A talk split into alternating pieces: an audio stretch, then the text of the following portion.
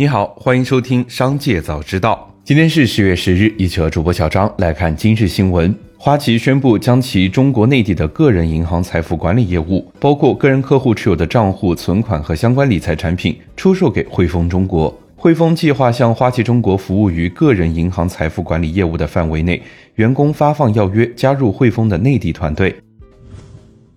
十月八日晚间，华为集团官方账号发布辟谣声明，声明中称，网传华为发布声明拒绝富士康代工请求纯属造谣，造谣者毫无根据，无事生非，在多个平台账号推送相关信息扩散，请勿传误信，果断举报。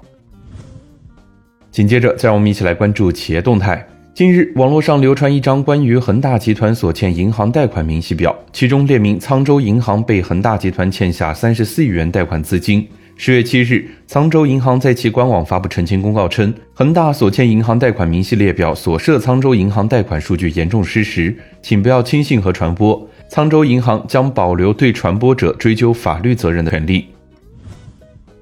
十月九日，对于外界所传多多跨境平台开始收取佣金，拼多多回应称纯属误传，多多跨境客服外包服务协议已明确约定。该协议旨在进一步明确双方的权利业务结算，并不会因为签署协议受到任何影响，即继续按照原商家零元入驻、零佣金规则执行，与此前并无不同，且相关情况已与部分商家进行说明。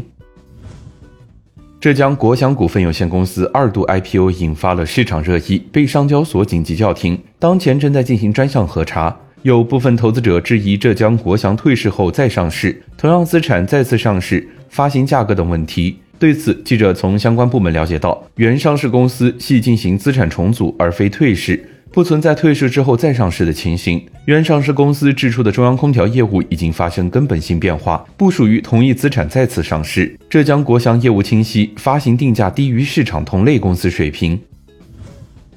摩根大通最新研报显示，自去年以来，PC 制造商一直在下调对供应链的订单预测。现在这些预测似乎已经触底。摩根大通认为，PC 制造商的出货预测在长期以来首次出现向上修正，预计2024年恢复增长，增速为同比百分之八。该机构将戴尔和联想看作 PC 升级周期的首选公司。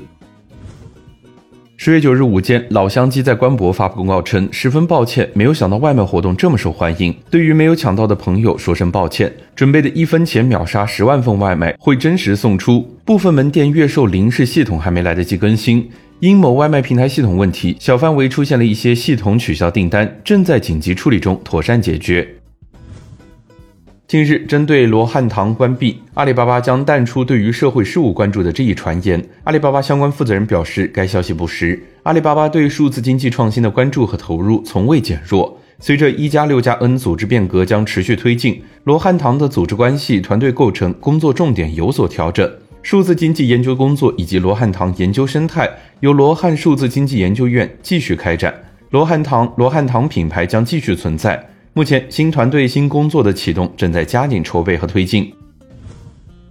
紧接着，再让我们一起来关注产业消息。据十月起施行的浙江湖州市客运出租汽车管理条例，该市申请办理客运出租汽车驾驶员从业资格证的年龄限制从六十周岁延长至不超过六十五周岁。此前，杭州、成都、深圳、青岛、昆明、潍坊等城市已将出租车驾驶员从业资格年龄从六十周岁延长至六十五周岁。